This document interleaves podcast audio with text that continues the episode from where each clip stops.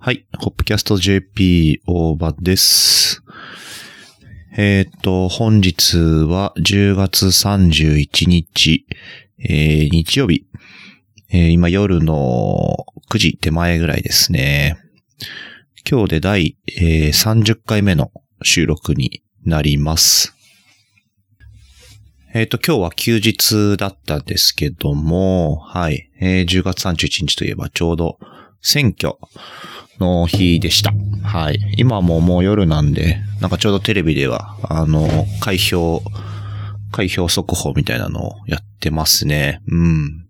なんか結構今回の選挙も、まあなんかコロナとかがあったからですかね。結構 SNS とかでも、うん、なんかこう投票を促すじゃないですけど、うん、まあ選挙行ってみんなで変えようみたいな、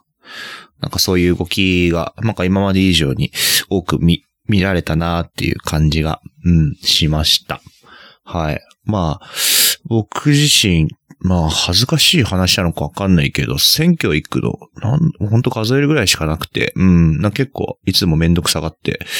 うん、行かないんですけど、うん。なんかまあ、割と近所で、サクッとできるっていうのをなんか改めて認識したり、うん、あとまあ、少しでもね、なんか、世間が良くなればいいな、みたいな気持ちも込めて投票に、えー行ってきました。うん。そう。でもなんか、あの、神奈川だと、まあ、三、三人がね、えー立候補してまして、うん。あの、ワクチンで結構テレビ出てた河野太郎、自民党、あとは、社民党のなんとかさんと、あと NHK なんたらかんたらと。うん。まあその3名しか、なんか、候補がないっていう、うん。なんか、選挙ってもうちょっと、いっぱい立候補してくんないかなとか、いつも思いますけどね、見てると。うん。なんか、イメージで言うと主役キャラがいない、なんかサブキャラだけのファン投票みたいな、なんかそういう感じがするぐらい、うん。なんでこの三択問題なんだろうとか、うん、結構いつも思ってますがね。はい。なんか、究極100人ぐらいの中からね、うん。選ぶぐらいの感じの方がもうちょっとなんか、盛り上がるっていうか、うん。なんか結構消去法的に、この人しかいないよね、みたいな、なる地域もあるんじゃないかなって思ってて、はい。まあなんかいろいろ思うところはありますが、うん。まあ、一応、選挙に行ってきました。というわけです。はい。あんまりちょっと政治には詳しくないので、えーっと、その話は、そんなもんで、えー終わりにします。はい。えーっと、今日は、まあ休みで夜で、ちょっと晩ご飯これからですけど、まあ気が向いたんでね、あの収録始めた、えーところです。で、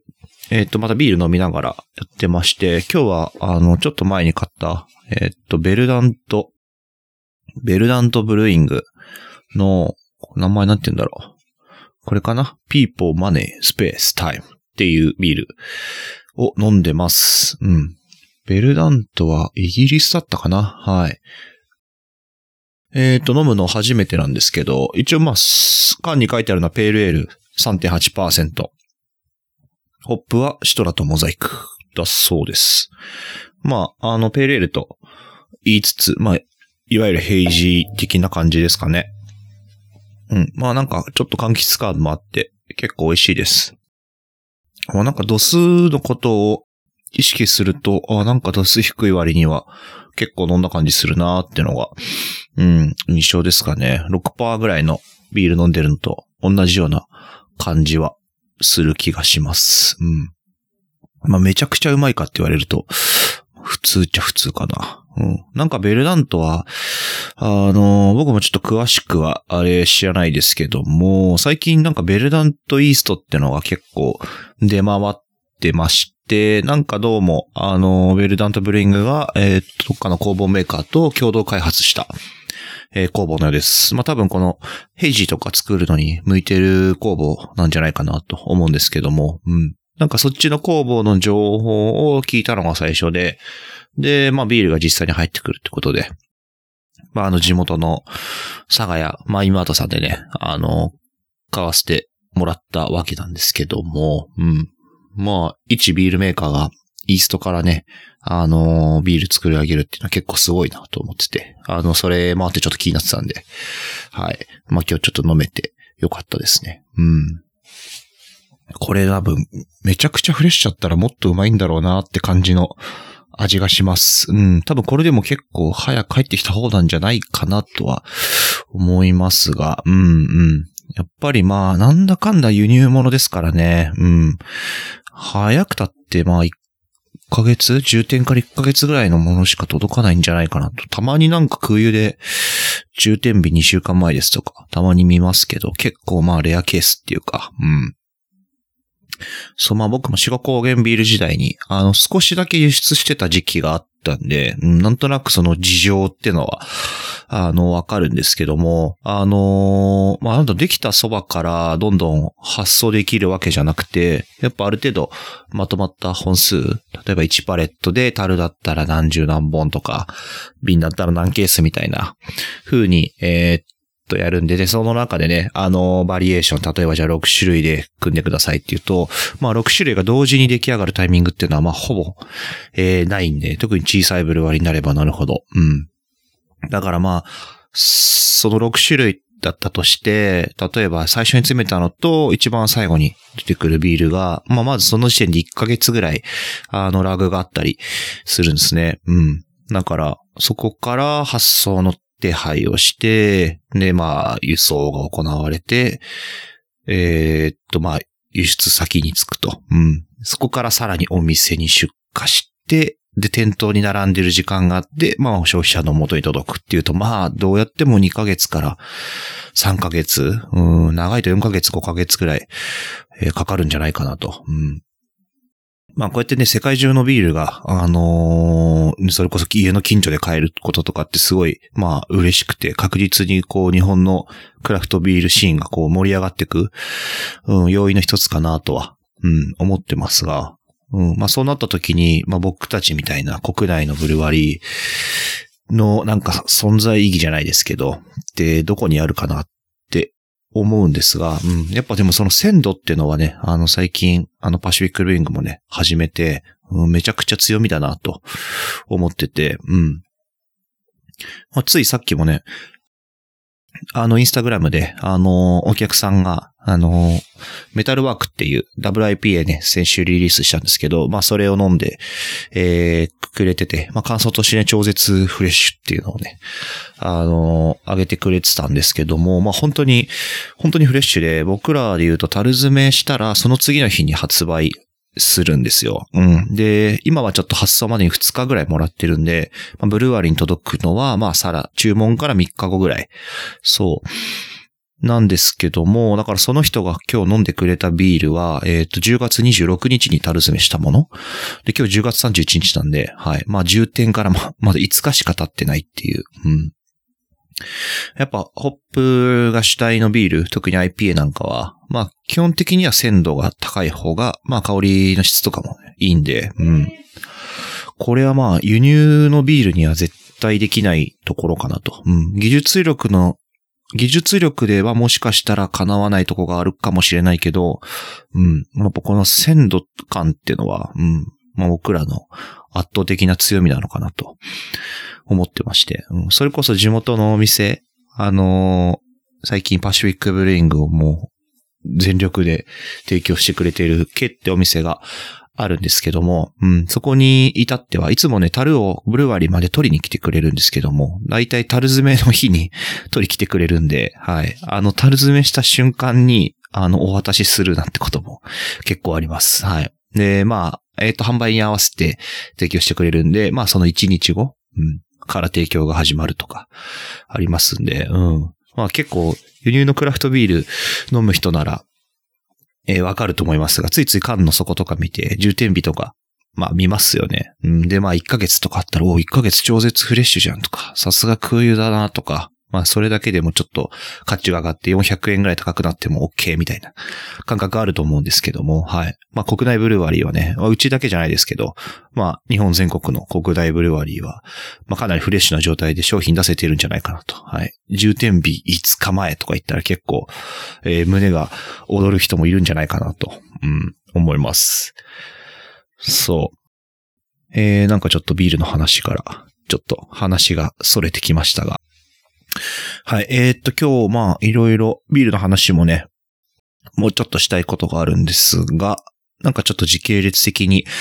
えー話していきますと、えーっと、実は結構昨日嬉しいことがありまして、えー10月30日の出来事なんですが、あの、このホップキャストね、始めるきっかけの、まあ、大きな一つにもなった、えっ、と、レプリカント FM っていう、ポッドキャストがありまして、はい。まあ、多分これ聞いてる人はかなりの確率で、レプリカントも聞いてるんじゃないかなと思うんですけども、うん、なん、なんて言ったらいいんだろうな。まあ、ケンタロウさんっていう方がね、オーガナイザーで、はい。あの、毎回ゲストを招いて、うん。まあ、いろんな話をしていくと。で結構ゲストの幅も広くて、えー、ケンタロウさん自身結構ランニングとかやるんで、まあランニングトレーランカルチャーの人も来るし、うん。なんか昔結構ピストやってたみたいで、その時の、えー、つながりの人とか、うん。でピスト乗りもなんか自転、いわゆる自転車やろうっていうよりかは、なんか他に仕事してたりとか、まあなんか別のルーツがあったりとかで結構なんか幅が広いなって印象があったり、うん。なんか、やっぱ番組も長く続けてるんで、そのどんどん呪術つながりじゃないですけど、うん。いろんな面白い人が出てきて、えー、と、とっても面白いポッドキャストに、はい、あのーついにね、あの、ゲスト出演というわけで、はい、あのー収録をさせてもらいました。うん。えーっと、なんか、ケンタロウさんとは、えーっと、1年ぐらい前かな ?1 年半ぐらい前か。はい。にお会いしたことがありまして、ちょうどミッケラーの神田店がプレオープンするタイミングで、えーっと、たら、あのー今は高尾でマイホームってお店やってる木戸さんがまだいらっしゃる頃で、で、ちょうど帰り際のケンタロウさんと、あのー彼女さんの、奥さんか、奥さんのマミさんとね、えー一緒にいるところをなんか少し紹介してもらって、まあその時は本当軽く挨拶するぐらいだったんですけども、うん。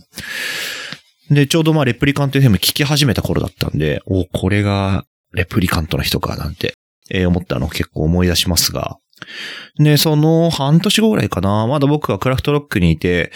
えーっと、ブリュースキーバルっていう、ブリュースキーっていうスウェーデンのね、ビールの、まあ、イベントみたいなのをやった時に確か来てくださってて、その時もちょっとお話しした、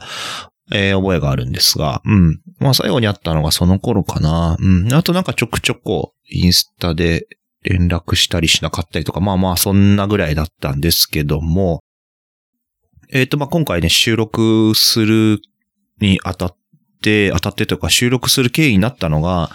あのーもう発表されてますが、11月の21日に、えっ、と、浅草橋ヤング用品店っていう、まあ、なんだろうな、フリマイベントみたいなのを、えっ、と、ケンタロウさんたちが企画してまして、で、えっ、と、そこの出店者にドリフターズスタンドの竹光さんなんかも、えーいらっしゃるんですが、えっ、と、そこからなんか、あの、竹光さんが当日ビールどうするのみたいな感じで、はい。あの、パシフィックブレイングをこう、うまくプッシュしてくれたようで。で、ケンタロウさん的にもね、あの、パシフィック飲んでみたかったって、えー思ってたくれ、くれたみたいなんで、うんうん。じゃあちょっとお願いしてみようって感じで僕の方に、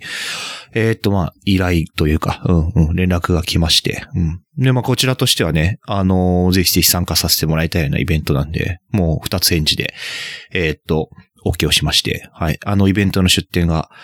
決まりましたと。うん。そう。あの、これ、11月21日に浅草橋にあるアウア、アウアっていうホテルのホテルを使って、うん。まあなんかメ、メインとしてはそのフリマというか、結構そのレプリンカント FM にも登場している、えーっと、方たちが集まって、まあ基本的には私物を売るような、えーイベントなのかな。一応今回で第3回目のようで、あの、それまではケンタロウさんの家の周辺でやってたような感じみたいなんですけど、うん。で、会場自体がね、あの、ランステにもなってるんで、まあ、ランニングして、買い物してとか、あの、まあ、ビール飲んでからランニングしてみたいなのもできるようなイベントのようです。はい。12時から、あ、11時だったかな？こちょっとちゃんと調べますね。えっ、と、すいません。11月21日曜日、11時から4時まで、はい。浅草橋のアウア、アウアさんで行われます。うん。で、まあ、これ、僕らもね、あの、自分たちの工場できてから、あの、初めての出店、イベント出店なんで結構、なんつか気合も入りますし、うん、すごい楽しみにしてるんですけども、うん。えっ、と、そう、これの出店が決まり、で、まあ、出店に伴ってというか、まあ、出そのイベントの、まあ、ちょっと告知も兼ねたような感じで、あの、収録できませんかってことで、あの、お誘いいただきまして、うん。まあ、こちらとしてはね、大変光栄なお声掛けいただいたので、こちらもまた二つ返事で、えー、っと、OK と、OK をね、したわけなんですけども、はい。で、まあ、せっかくなので、あのーちょっと遠いですが、茅ヶ崎まで来てもらって、まあ、ビール飲んで、あの、ブルワリーで収録しましょうっていうね、えー話になってて、そう。そしたら、あの、まあ、すごいこれ偶然なんですけども、はい。あの、地元の先輩、えー、箕輪優斗くんが、あの、主催する、なんかビアクロールっていうね、あの、まあ、ランイベント、イベントというか、まあ、ちょっとランニングみんなでしようよみたいなのと、全く日程が被りまして、うん。で、そのビアクロールっていうのは、あの、今回言うと、確か片瀬江ノ島かな？に集合して、えっと、久毛沼、あ、なんだっけな？カリフォルニアジェネラルストだったかな？久毛沼にある、はい。あの、ビールも、えー、ビールがちょっと売ってるね、えーお店があるようで、そう。なんかビール屋さんをつなぎながら、あの、ランニングしようっていうイベントで、はい。えーその、カリフォルニアジェネラルストア、えーその後マインマート、で、ゴールデンバブ。で、えー、次パシフィックブルーイング。で、最後イグドラシルに行ってゴールっていう、全長15キロぐらいのね、あのコースのようで、はい。で、まあそのイベント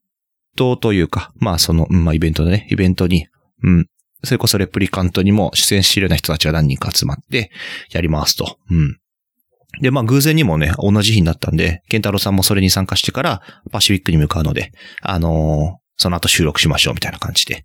えーっと、行われたわけなんですけども、うん。まあ結構ね、走りながら飲むんで、うん。まあそんなに酔っ払わないんじゃないかなとか、まあ逆に酔っ払ったら走れなくなってしんどそうだな、みたいな風に思って僕はちょっとブルワリーで作業しながらね、えー待ってたんですけども、えーとみんなが到着したのが3時ぐらいだったかな。うん。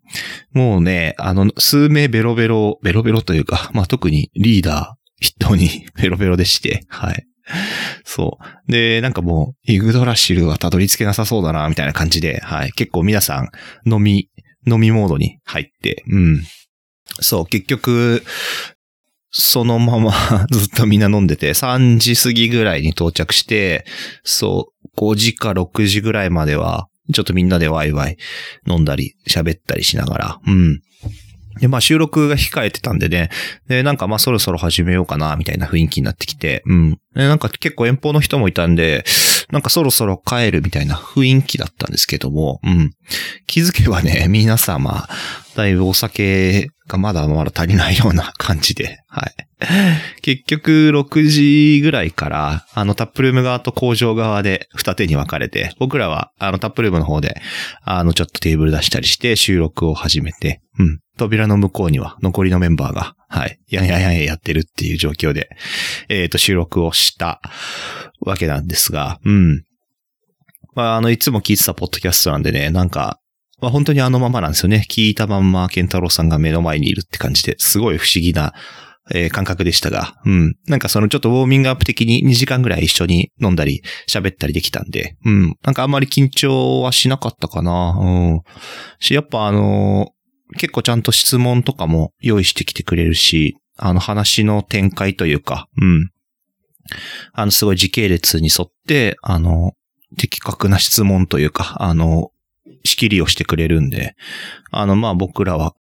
その、求められたことをこどんどん答えればいいみたいな感じで、はい。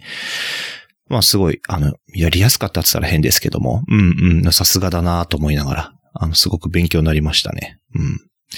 そうで、まあちょっとちょこちょこ休憩挟みながら、ビール飲みつつね、あのー収録やったんですけども、気づけば3時間ちょっとぐらいやってたみたいですね。うん。だからもう6時に始めて、まあ休憩も挟んだりして、終わったのがもう9時半とか10時手前ぐらい。うん。なかなんか、あっという間、あ、これなんか、たまに番組であっという間に3時間がとか言ってるけど、うん。あの、すごいその感覚がわかりましたね。うん。まあ、ホップキャストはね、一人でやってるんで、まあ、さすがに3時間とか撮ったことないですけども、うん。まあ、意外と喋ってたら1時間ぐらい経っちゃったなって結構とよくあるんで、うん。まあ、さすがに3人もいると、うん。時間経つのも早いなっていう感じでしたね。うん。まあ、あの収録の方の詳しい内容は、あのレプリカント FM の方で配信されますんで、えーそちらを聞いていただければと思うんですが、うん、まあ今日、今日というか、この収録してる10月31日日曜日にもう編集して、えー毎週月曜日配信なんで、えーおそらく11月1日の朝7時だったかな？うん。から配信されてるはずです。なんで、今、この収録してるホップキャストは、どうかな？?11 月2日か3日ぐらいには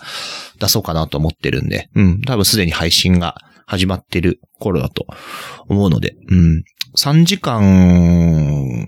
超えてたから、まあ多分2週に分かれるのかなうん、なんかそんな気がします。はい。ちょっとまあ緊張はしなかったけど、なんか、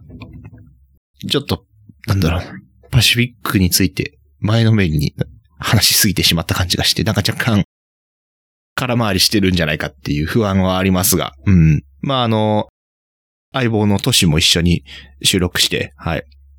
あの、本当僕らの出会い、高校時代まで遡り、はい。あの、そこからずっとちょっと時系列をって、二人のがどんなことしてきたかとか、まあどういう風にやってきたか。で、今パシフィックどんな感じか、みたいなのをね、あの、結構細かく話させてもらってるんで、うん、うん。なんかすごく、僕らのことわかっ、僕らのことを知ってもらうのにとってもいい番組になったんじゃないかなと思ってるので、はい。よかったら聞いてみてください。うん。そう、まあ、すごい楽しい一日でしたね。いやー、で、なんか、仕込みの予定がずらせなくて、収録、昨日収録だったのに、はい。仕込みもあったんで、朝5時半に起きて、そう、6時に家出て、6時半から仕込みして、の流れだったんで、で結構、今週忙しかったんだよな。うん。そうそう、その、ちょうど1週間前か。にね、ちょっとタップルームのプレオープンとかやってみたり、はい。そこから来客も続きまして、うん。あの、だいぶハードな1週間を送ったので、はい。今日はもうね、もう全然体動かなかったっすね。そう、一応朝ランニングしましたけど、それで昼飯食べ行って、選挙行って、帰ってきて、3時間ぐらい昼寝してたかな。うん。なんかもう最新、毎週そんな感じで、はい。昼飯食ったらもう昼寝して、うん。今日も夜きっと早く寝ると思いますけど、うん。そう、なんか、疲れ、疲れてるっていう、疲れてるって結構皆さんに心配していただけるんですが、はい。あの、仕事は正直そんなに、ちょっと大変は大変ですけど、うん。そんなに激務じゃないんで、うんうん。そんなに疲れないんですが、はい。飲み会の方がね、体力持ってかれますね。うん。あの、とっても楽しいんで、あの、嫌だとか言うわけじゃないんですけども、うん。あの、結構フラフラになってる時とか あります、最近。はい。いつものことか。はい、そんな今度でね、あの、楽しい一日を過ごさせていただきまして、まあ、あの、浅草橋ヤング用品店もね、ますます楽しみに、えなってきましたので、うん。あの、ぜひぜひ、東京、うん、東京で初出店なんでね、結構いいんじゃないかなと。ねうまくいけばタップも4タップぐらい持ってって、はい。で、ビールはどんくらいかな ?6 種類か7種類ぐらい。はい。もう、今出てるのじゃないやつをどんどん持っていけるんじゃないかなと。はい。で、うまくいけば、ちょっと会場先行発売みたいなのも、えーやれたらいいなと思ってますんで、うん。はい。ちょっと混雑しそうな雰囲気もありますが、まあ、外でビール飲むの気持ちいいと思うんでね。えー、ぜひお待ちしております。はい。じゃあちょっとパシフィックブリングの話をさせてもらおうかなと思うんですけども、えー前回の収録が10月15日で、はい。その後もね、結構ビール、えー続々とリリースしてます。今はさすがにね、まあできたばっかなんで、毎回がこう新商品って感じで、うん、ちょっと慌ただしい感じも、えーしますが、うん。この間の収録の後に、えーっと、リリースしたビールが3つあって、はい。えーっと、パシフィック IPA。あとはネロ、えーメタルワークの3つですね。はい。ちょうど今週末ぐらいからどれも提供されてるはずなんで、あの、もう飲んだよって人も、えー、いるかもしれないんですが、うんうん。まあ、結構インスタでもね、細かく、あの、作った経緯とか書いてるんで、まあ、ほとんど内容重複しちゃうんですけども、うん。えー、パシフィック IP はね、あのー、もう始める時から、あの、定番商品にしていこうと思ってまして、うん。まあ、今時クラフトビールって言うと結構、なんだろうな、毎回新しいものを作るとかっていうのも、まあ一つのスタイルになってきて、うん、まあどんどんいろんなビール作れていろんな挑戦できるんで、えー、面白いところかなとは思うんですが、うん。まあ、定番ビールのいいところは、やっぱ繰り返し作ることで、まあ、どんどん精度が上がっていくんじゃないかなと。うん。なかなか、あの、経験豊富なブルワーでも、あの、一発で最高のものを作るって、まあ結構難しいっていうか、まあ、特に偶然美味しくなったっていうのは、あの、よくありますが、あの、イメージとのその整合性みたいなのって、まあまあなかなか、まあビールも一応原材料農作物だし、まあ酵母っていう生き物を操る上で、うん。まあ、なかなか難しいとこではあるんですけども、うん。やっぱ定番っていうのは、あの、繰り返し繰り返し作っていくわけで、あの、微調整をね、重ねながらできるんで、うん。まあ、より良いもの、うんと、ブルワーが意図する、まあ100%に近いものを、え出せるんじゃないかなと。うん。まあ、その反面、いつもあるから、やっぱり飽きが来るんですよね。飽きが来るというか、まあ、お客さんからしたらなんか真新しさがなくなると。うん、特に本当に今、いろんなブルーワリーやって、毎週毎週いろんな新商品が出てくるんで、まあ、やっぱ新しいもの飲みたいって気持ちは僕もすごいわかります。うん。なんで今結構悩んだは悩んだんですけども、うん。なんか、あの、二つのシーンを想定してというか、うん。あの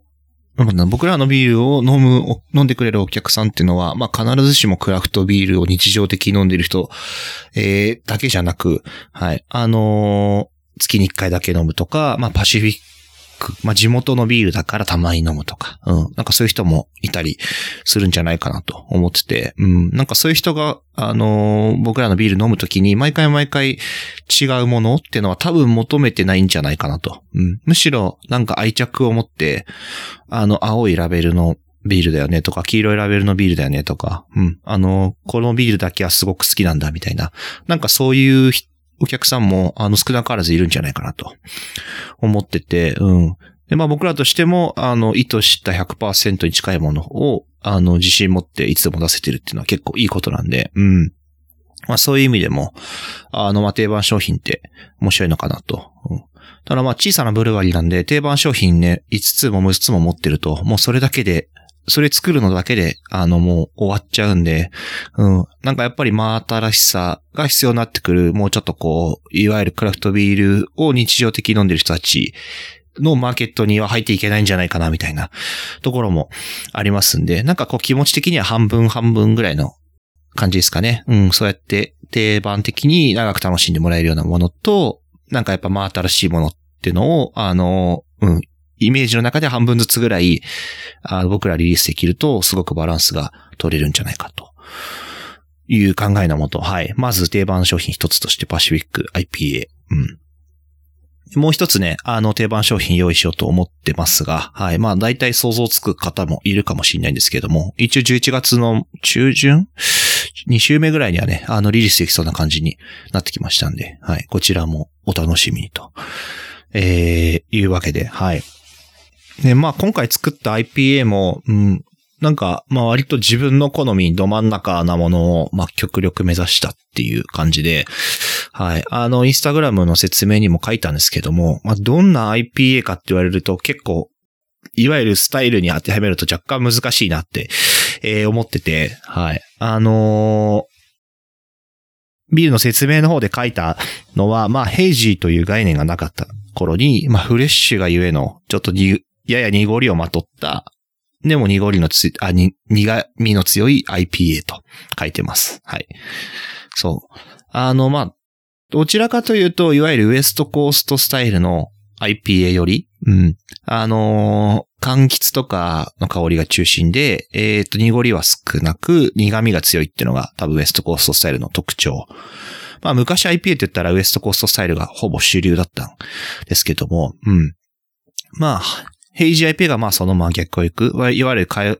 りで言うと結構トロピカルとかフルーティーが強くて、苦味は抑えめ。で、ボディもしっかりあって、まあ、どちらかというと甘いフィニッシュ。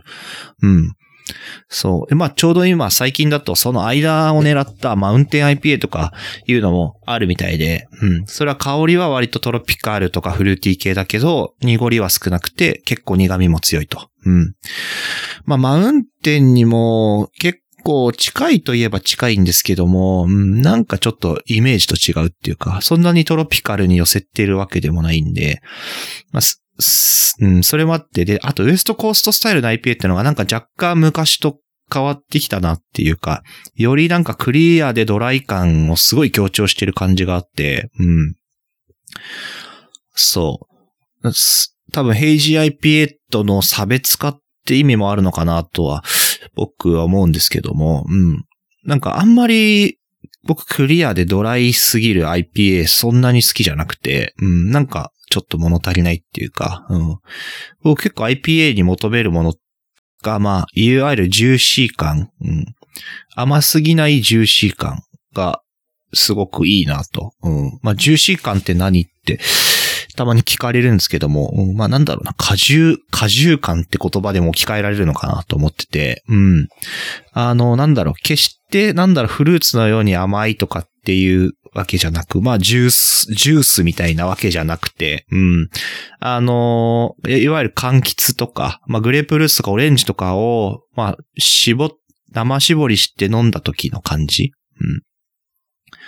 あの、もちろん香りはすごいし、酸味もあったり、ちょっと皮の渋みがあったりとか、なんか結構生々しい感じっていうのかな。うん。で、なんか甘みがそれをいい感じにマイルドにしてくれるみたいな感じがあって、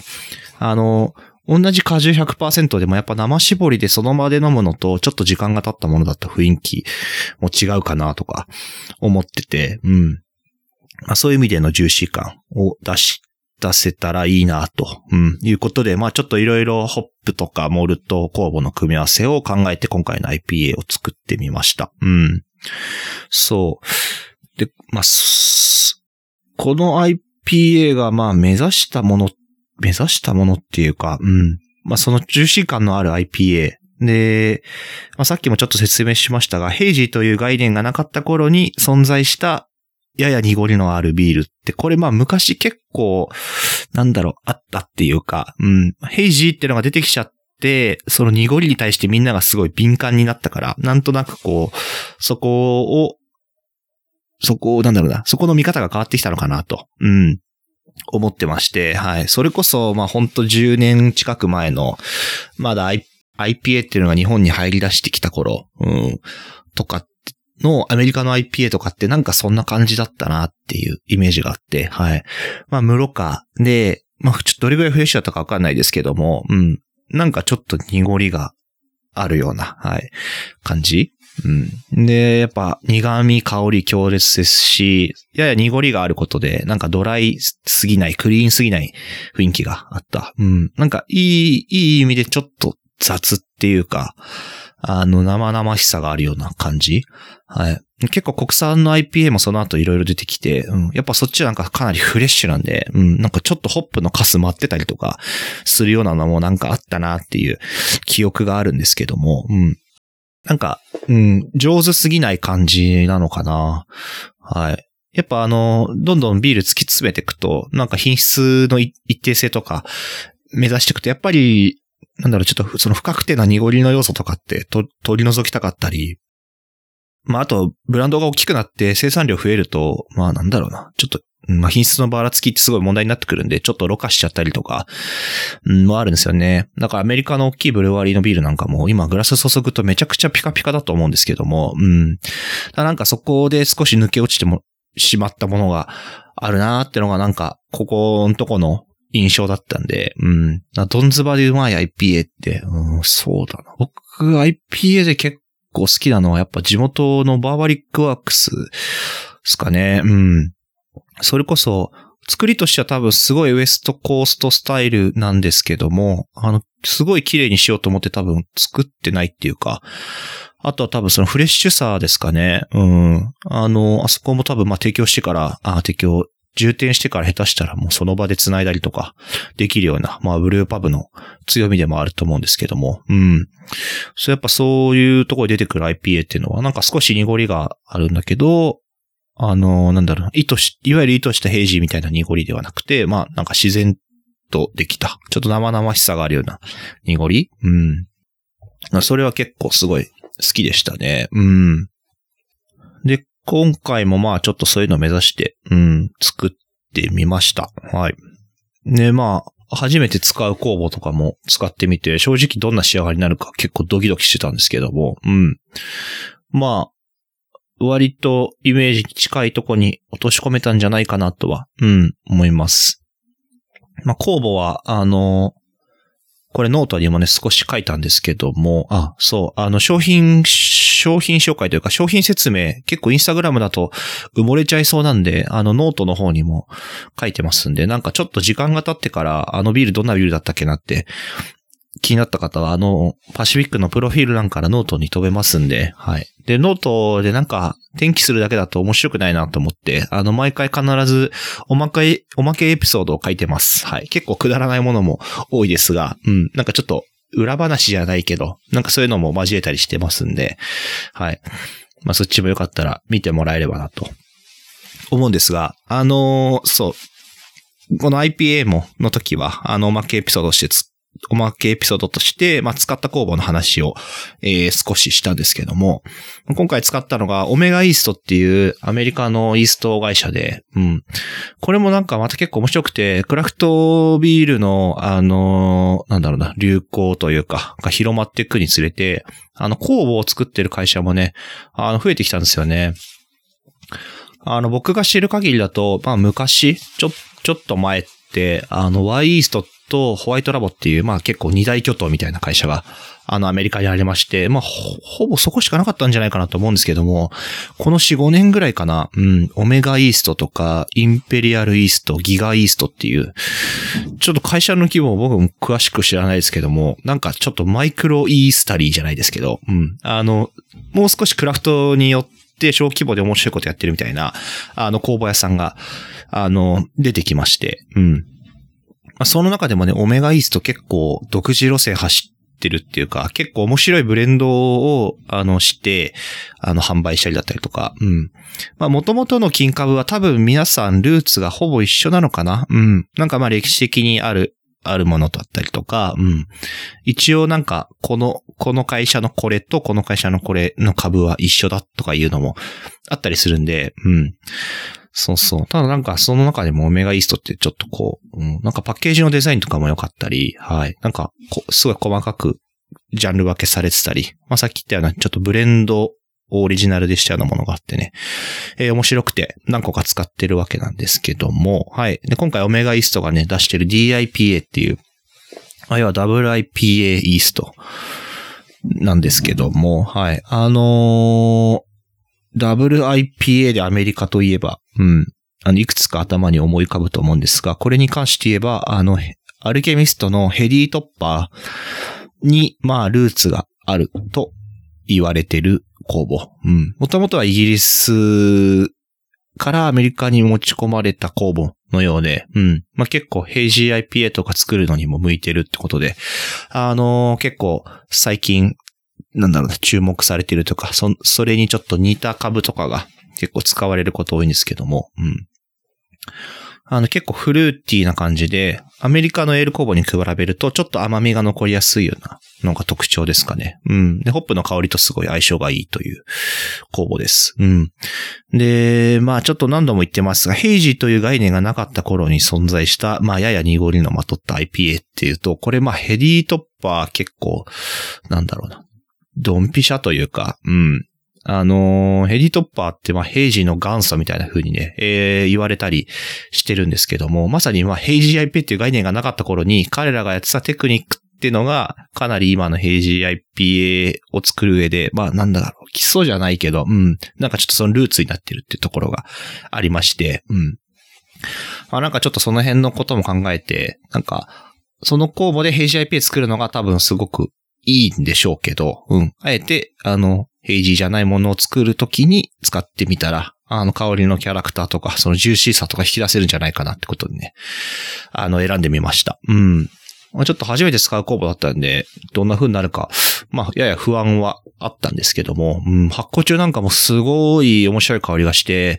ちょっと高めの温度でやると、まあ、エステルって結構エステルって言って、あの、フルーティーな香りが出やすくなるんですけども、うん。それやったらね、あの、もうほんとパイン飴ぐらい甘い感じのパイン系の香りがずっとしてて、うん。ただ正直、ちょっと香りの系統として甘すぎるかなっていう不安はあったんですけども、うん、結果的にはホップとの相性でそこまで甘々しい印象にはなってないんじゃないかなと思うんですが、うん。まあ、少しボディ感があって、うん。それがいい意味でジューシーさにはつながったのかなとは思うんですけども、うん。まあ、いわゆるウエストコーストスタイルの IPA って今出すにはなんかかなり違和感があるじゃないかなと。うんうん。し、まあ、僕もそこを狙ってなかったんで、うん。うん、なんかまあ面白いものになったのかなとは思いますが、まあいろいろ好みとかもね、あると思うんで、まあ皆さんのちょっと意見と感想もね、聞いてみたいところですが、はい。で、えー、っと、全くね、同じ工房使って、うん。あの、パシフィック IPA で発酵で使った酵母。これ酵母って、あの、発酵が終わると死んじゃうわけじゃなくて、まあ、休眠状態。ちょっと休んでるみたいな状態になるんですよ。で、そうすると酵母同士が結びついて、タンクの下にね、あの、沈んでくんですね。で、これまた、次に新しく酸素と糖分を与えてあげるとまた発酵が始まるんで、あの、それを再利用するっていうのが結構ビール屋さんのやり方なんですけども、うん、今回はパシフィック IPA の発酵が終わって、そこに進んだものを集めておいて、あのー、この間出した WIPA のメタルワークにも、あの、使ってみました。うん。そう、こっちもね、あのー、同じようなというか、うん。柑橘とか、あの、香りを強め、うん、にして、やっぱり苦味も強いんだけど、クリアでドライすぎないみたいなところ。うん、コンセプト的には結構似た感じで。うん、まあ単純に度数高くしてもうちょっとパンチのある味にしたいなってことで。うん、まあ工房もそれがいいんじゃないかなって。えー、っと思ったのでね、えー、使ってみたわけなんですが。うん。まあ、名前が DIPA っていうぐらいなんで、あのー、やっぱり結構そのスタイル対象がいいんじゃないかなっていうのが、うん、僕の感想ですね。うん。結構ごっついレシピにしましたが、うん、意外とスルスル飲める雰囲気もありつつ、うん、まあ度数8%あるでね、結構しっかり酔うぞっていう、うん、そんな感じの、うん。一時僕もね、ダブル IPA すごい飲むのにハマってる時があって、はい。クラフトロックで働いてる時とかな、なんか、仕事帰りにビア迷って、8%とかの、当時何だったかな。まあ、ピッツァポートとか、割となんか、キレのあるダブル IPA とかよく言ってたんで、の500缶とかを飲みながら電車で帰るっていう。うん、結構ね、カツンとくるんですよね。で、横浜あたりから爆睡して、あっという間に家に着くみたいな。うん。これまあ、天気がいい日は海でやると結構気持ちいいです。うん。WIPA って結構度数高いんで、割となんか敬遠されがちというか、うん。今日はちょっと度数高いのやめてこうって、えー、よくあると思うんですけども、たまにね、あの、思いっきり WIPA に酔ってみるってのもね、結構いいですよ。まあ、あの、帰れなくなっちゃったりとかしたら大変ですけど、はい。あの、地元で飲んでる時とか、うん。思い切って一杯目から、WIPA ワンパイント飲むとかね。うん、すごい。でもいい、なんかね、いい酔い方すると思うんだよな。うん。なんか焼酎とか、ね、まあ、いわゆるストロングゼロとか、ああいう流行る系の酎ハイとは違った。うん。あの、度数なりのやっぱ味わいがビールにはありますからね。うん。なんか香りも味もすごいいっぱいあって、うん。なんか満足しながら気づいたらめちゃくちゃ酔っ払っているっていうのは結構、うん。まあ、酒の飲み方として一つ、面白いんじゃないかなと思いますが、うん。そう、メタルワークって名前もう、うん、これもまあインスタでも書きましたけども、あの、パシフィックブルーイングの写真でよく出てくる、あの、入り口にある名物看板、うん。勝手に名物って呼んでますけど、結構いつ撮るんですかってみんなに聞かれるんですけども、はい。まあ、最初はね、確かに、まあ撮ろうかなと思ってて、まあ結構レトロな雰囲気なんで、うん。まあ建物綺麗にしてタンクとかいた時に若干違和感あるんじゃないかなと、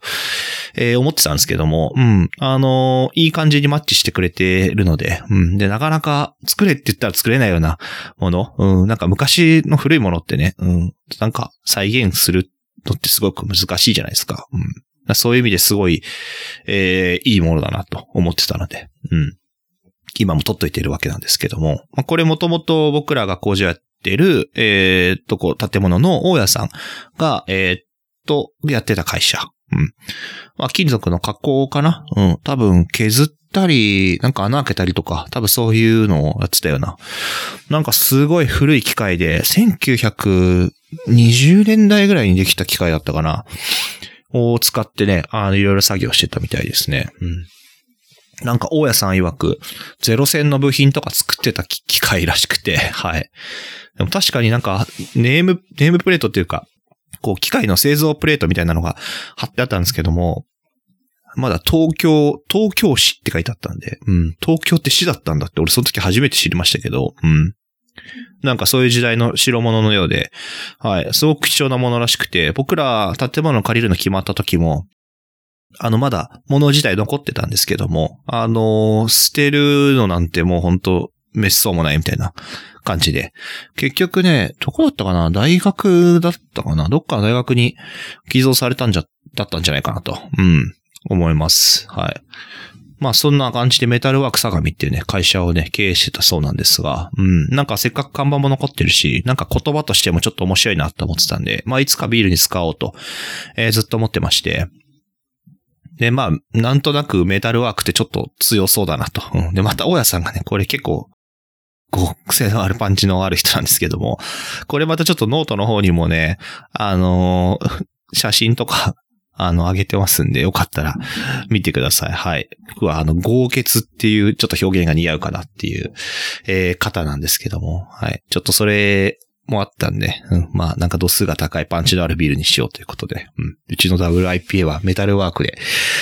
行くことに、うん、しました。うん、ちょっとそんな経緯がある名前で、はい。あの、いわゆる音楽のメタルとは全く関係なくて、はい。まあ、リアルな方のメタルですね。金属の方のメタルから来ております。うん。まあ、これもこれもというか、まあ、全部のビールなんですけども、あの、一回作って終わりっていうのはあんまりやりたくなくて、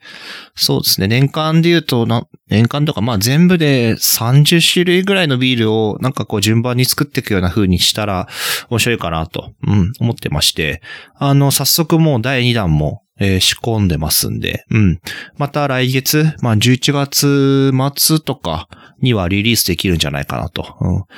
やっぱ、まあ冒頭でも話しましたけど、IPA 系はね、まあ、フレッシュさが一番のポイントかなと、うん、思ってますんで。で、まあ僕らはその、フレッシュさを最大限に活かせるように、あの、あえてあんまり大きな設備にしなくて、あの、まあ、少量で多品種作れるような感じにしたのも、まあ、人のフレッシュさを大事にしたいっていうのが一つの理由で、やっぱりいっぱい作るとね、まあいろんな人に売れて嬉しいんですけども、どうしても在庫抱えちゃったりとかして、なんか、ピー、まあ、一番今飲んでほしい時に出荷できないみたいなことも、やっぱり、まあ、あるにはあるんですよ。うん。そういうのも考えて、だったら、あの、すぐ売り切れちゃっても、どんどんどんどん繰り返し作った方が、まあ、常にフレッシュなものを供給できるんじゃないかなと思って、あのー、今のブルバリーの形になったので、うん。あの、今回みたいな感じでね、定期的に月に1回とか、2、2月に1回とか、あの、リリースしていこうと思ってますんで、うん、まあ常にフレッシュな状態で、えー、飲んでもらえると嬉しいですね。うん。で、もう一つのビールが、えー、っと、ネロっていう名前なんですけども、これ、スタイルワロニアンピルスとか言って、あのー、なんだよそれっていう思った人結構いるんじゃないかなと思ってて、そもそもワロニアンってなんだっていうところだと思うんですけども、あの、ベルギーの南半分がワロン地方って言うんですよね。で、ワロン地方って、えー、っと、ワロン地方の中の特に南西部は、あの、フランスとの国境になってまして、で、まあ、割とその辺がセゾンっていうビールの発祥の地になったんじゃないかっていう。なんか明確にこことかいうのはないんですけども、やっぱ多分その文化的にフランスに近いから、まあどこかワインとかにあの刺激受けたんじゃないかなと、うん、僕は思ってまして。うん。そう。ベルギーって結構面白い国で、南半分がワロン地方で、上半分が、えーっと、フランダース地方だったかなうん。で、南はフランスが、えーっと、統治してて、だから、フランスの領土。うん。で、北側、フランダース地方はオランダ領だったんですよね。うん。なんでまだベルギーという国がなかったのかなうん。そう。なんで、あの、ベルギー行ったことある人ならね、あのーよくわかるかもしれませんが、駅とか、まあ街とか至るとこで、基本的にフランス語とオランダ語が両方併記されてると。そう。なんで、あの、住んでる人もね、あの、二つの言語をうまく操ったりするみたいです。うん。なんで結構文化も入り混じってて。で、これもなんか本で読んだのかな？あのーオランダ領の方が割と質素、フランダース地方の方が。うん。っていうのも、えーっと、キリストの、あどっちがどっちだったか忘れちゃった。カトリックと、えーもう一個なんか、忘れちゃったな。すいません。適当な情報で。あのーいわゆる割と質素倹約を推してるキリスト教と、まあそうじゃない方。で、あの、フランダース地方とワロン地方と、あの、分かれてたようで。なんで割と、フランダース地方は質素倹約。なんで料理も結構シンプル。例えば肉、なんだろうな。に焼いた肉と、あの、茹でた芋とか、割とシンプルな感じ。逆に、まあその、ワロン地方なんかはもうちょっと食文化が豊かだった。なんて話も、えー聞いたことあるんですけども、うん。まあそんなセゾンが生まれた土地に、まあ、ピルスナーっていうビール。ピルスナーももともとドイツで生まれたラガービールが、えーっと、あれよあれよとチェコに渡って、で、ドイツのラガーが生まれたところは確か香水なんですよね。で香水でビール仕込むと結構苦味がはっきりしたり、えーするんですけども、チェコは、あの、水が軟水なんですよ。で日本も軟水なんですけども、割とこう、まあ柔らかいというか、苦味のもそんなにこう、際立たないようなビールが仕上がると。だからラガーが、あのードイツで生まれたラガーがチェコに行ったら、その水の違いで、あのー今みたいなこう柔らかいビールになったと。うん。なんかちょっとそのルーツとか面白いなと思ってて、今度じゃあチェコで生まれた、あの、チェコのピルスナーが、あのーベルギーのワロン地方に伝わったらどうなるかと。うん。みたいなところから、はい。まあ、始まった、始まったというか、いろいろ考えてね、ビール仕込んだんですけども。うん。まあ、製法、例えば麦芽の選び方とか、ホップの選び方っていうのは、まあ、ラガー、いわゆるラガー、ピルスナーに、こう、ちょっと、あの、いわゆるラガーとかピルスナーみたいな、うん。あの、モルトの選び方とか、ホップの選び方をね、えーっと、したんですけども、まあ当時例えばラガー工房がベルギーになかったんじゃないかと。うん、で、手持ちの工房で作ったらどうなるかみたいな。うん、なんかちょっとそういうイメージを膨らませて、はい。だ今回も、あの、ピルスって言ってますけど、工房は、あの、いわゆるセゾン工房、ベルギー系の工房を使ってるんで、はい。あの、明らかに香りはフルーティーというか、うん。これはラガーの香りじゃないなって多分飲んだ人はね、あの、思ったと思うんですけども、うん。でもなんかその麦芽とかホップの選び方、その骨組みの部分はちょっとラガーっぽく仕込んでみて、はい。実際発酵後も割と低温でちょっと長めに熟成とかさせてますんで、うん。なんか香りはすごい華やかフルーティーなんだけど、味わいは割とこう、なんだろう、モルトのクリスピーさとか、ちょっとホップの、なんだろうな、ちょっとラガーっぽい苦味で、割とドライでスッと消えてく。うん。なんか、フルーティーな割にこう、甘さが引っかからないみたいな。うん。風な仕上がりになったのかなと思ってて、うん、結構個人的にはすごい好きで、あのーなんか程よいですね。飲み疲れがしないんじゃないかなと。結構キレのあるラガーとかって、美味しいですけど、今ぐらいの時期になってくると、なんかまあ若干、な、飽きが来るっていうか、うん、なんか真夏の暑い時ならいいけど、冬に何杯も飲むのはちょっとしんどいな、みたいな。うん、なんか、そういう時期にすごい合ってるのかなと思って、うん。僕もなんか仕事の合間とかに、はい、結構ブルワリ日が当たって気持ちいいんで、まあ今もう11月になりますけど、結構半袖で過ごせるぐらいの雰囲気。うん、ただ暑すぎないって時に、あの、明るい時間とかに飲むとね、結構いい感じです。はい。そう。で、ネロって名前は、あの、 near zero、ほぼゼロっっていうとこの略語みたいなとこから取ってまして、で、これ、まあ、ハイキング用語の一つなんですけども、あの、まあ、いわゆる long distance hiking って言って、あの、アメリカだと結構、全長3000キロとかに及ぶようなコースが何個もあって、で、まあ、そういうところをね、6ヶ月とかかけて歩く、まあ、ハイキング文化があるんですけども、まあ、その中でゼロデーって言葉がありまして、まあ、これは、あの、ゼロマイルしか進まない。まあ、つまり今日は歩きませんよって日のことをゼロデーっていうみたいですね。うん。やっぱ毎日毎日、あの、歩き続けるのもしんどいので、なんか、気に入ったキャンプ地があったら、そこで、あの、ゆっくり、あの、休んで、見たりとか、まあ、あとは食料補給で街に降りた時に、あの、もう一泊して、まあ、山を歩かない日を作ったりとか、あの、するようです。そう。で、まあ僕らもね、ジョンミュアトレイル行った時は、あのゼロデーしたらちょっといいかもと思って、なんか後半でゼロデーとか、ビールが飲めるとこで、ゼロデーしたいななんて思ってたんですけども、うん。予備日2日ぐらい取ってたんだけど、結局工程ちょっと押し押しだったんで、あの1日も休まず、あの毎日歩きました。うん。で、まあそのゼロデーって言葉のちょっと派生で、ニアゼロデー、うん。まあほぼゼロマイル。多分、例えば、午前中2時間だけ歩いて、いいキャンプ場にたどり着いたらそこでもう今日は行動をやめるとか、なんかそういう日のことなのかなと思ってて、うん。で、ニアゼロの部分を略してネロっていうみたいです。だ本当はネロデーとかっていう使い方をするのかなと、うん。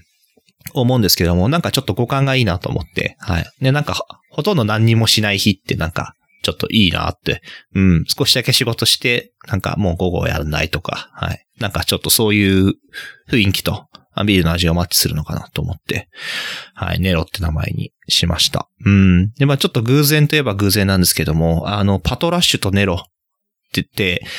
いるじゃないですか、いるじゃないですかというか、はい。あれ、あの、アニメのタイトル、フランダースの犬なんですよね。うん。で、確かあれは、ブリュッセルかなブリュッセルってベルギーの首都。一応フランダース地方になるはずなんですけども、そこにね、あのネロとパトラッシュの銅像もあるんですよね。うん。まあ、もろにその辺が舞台になったようで、はい。僕もベルギー何回か行ったことあるんですけども、あの、その銅像とか見たことあって、うん。まあ、ちょっとそれを狙ってネロってつけたわけじゃないんですけども、うん。なんとなくベルギーにルーツがあるし、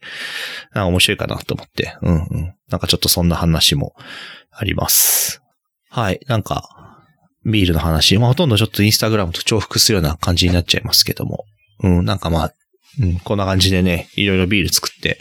ますので、うん。一応僕らは月に6種類から7種類ぐらいビールが今作れる環境なんで、あの、それぐらいの頻度で出していこうかなと、うん、思ってますね。まあ週に確実に1種類は出てきますし、2種類まとめてリリースなんかする週もあります。はい。あの、繰り返し作るものもありますが、新しいのもう少し続けて出てく予定なんで、まあなんかお近くのビアバーさんとかね、あれば、ぜひぜひ飲んでもらいたいなと。うん、結構ジャンル的には割と幅広く作ってるんじゃないかなと、うん、思ってますんで。はい。で、えーっと、なかなか飲めないよと、近くにお店ないよっていう方もいるんじゃないかなと思うんですが、えっと、何度かお知らせしてますが、缶ビールパシフィックブリングやりますんで、はい。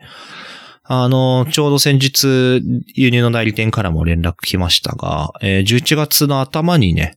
もともと10月末って言われてたのが、11月頭に入港予定ですってことで、はい。まあ、いろいろ通関とかあるんで、すぐには多分手元に届かないですが、